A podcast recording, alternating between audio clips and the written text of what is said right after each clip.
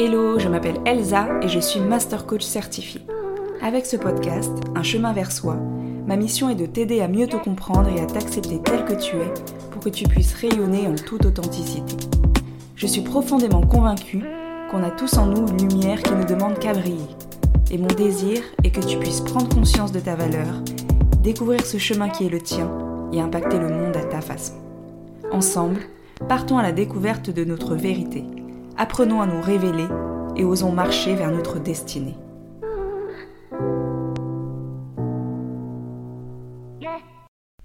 Dans ce second épisode, j'avais envie de revenir sur le thème de la peur.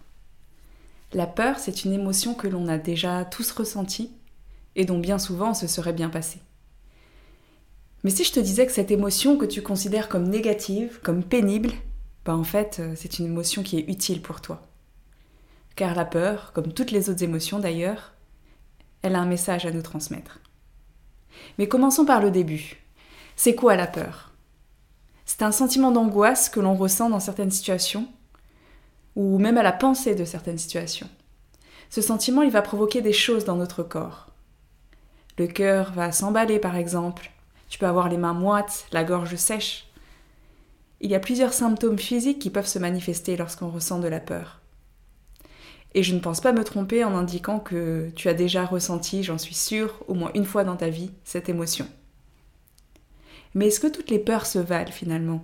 Est-ce qu'il n'y aurait pas une sorte de classement des peurs? Face à ton pire cauchemar par exemple, en comparaison à une peur basique, est-ce que tu réagirais de la même façon? Si tu te retrouves seul face à un lion, en pleine savane, je suis prête à parier que tu, seras au summum de ta peur.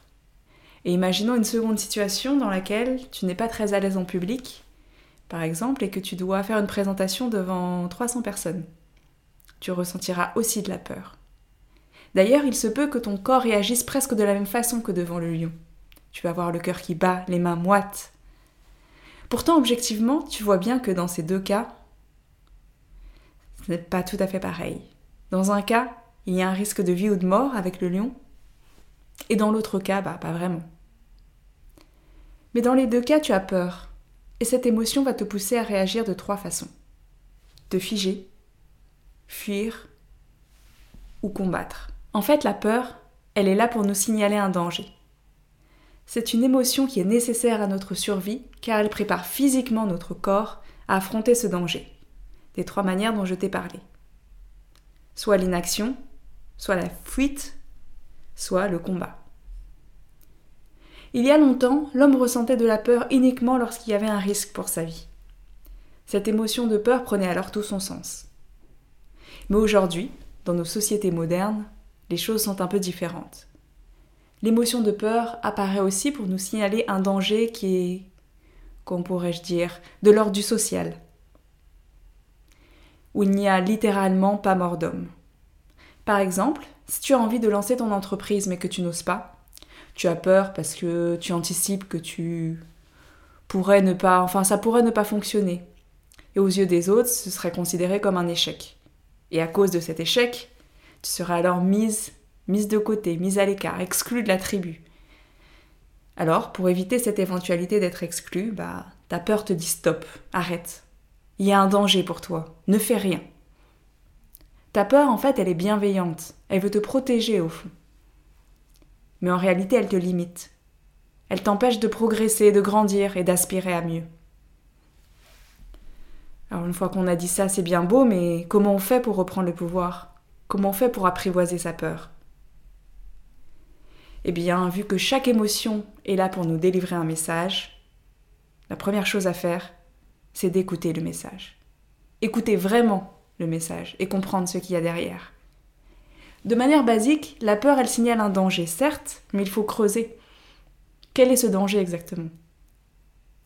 Qu'est-ce qui se cache réellement derrière notre émotion? Pour ça, je te propose un, exercice que tu peux faire avec moi. Prends une peur, choisis une peur qui t'empêche d'avancer, sur laquelle tu as envie de travailler. Tout d'abord, note-la. Note ton niveau de peur sur une échelle de 1 à 10. Ensuite, reprends ta peur, décris-la en détail. Quand est-ce que tu l'as ressentie pour la dernière fois? Avec qui?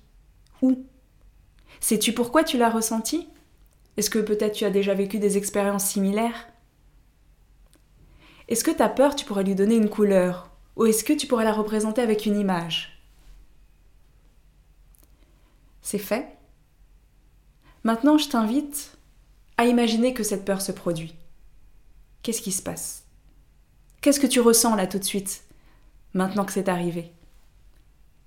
Qu'est-ce que tu te dis? Quelles vont être les conséquences pour toi? Pour ta famille peut-être, pour tes finances? Y aura-t-il des conséquences pour ton couple? Sur ta santé? Et maintenant, demande-toi, est-ce que c'est vraiment grave? Objectivement, quelle est la probabilité que cela arrive Est-ce que je connais des personnes autour de moi qui ont déjà vécu cela et qui l'ont surmonté Ou peut-être que moi-même j'ai déjà surmonté une, situation similaire Ensuite, je t'invite à faire un plan d'action. Si cette chose dont tu as peur arrive, qu'est-ce que tu fais? Quelle action tu vas poser? Quelles ressources internes et externes tu vas pouvoir mobiliser pour t'aider. Demande-toi sur quelle qualité tu vas pouvoir t'appuyer. Demande-toi quelle personne de ton entourage pourra te soutenir mentalement, mais aussi peut-être t'aider sur un aspect plus concret pour t'aider à te relever.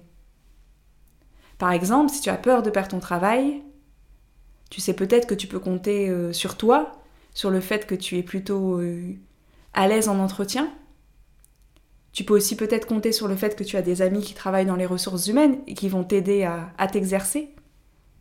Réfléchis à tout ça et note-le par écrit. Et enfin, une fois que tu as réalisé tout ce protocole, je t'invite à te renoter. Renote ton niveau de peur sur une échelle de 1 à 10.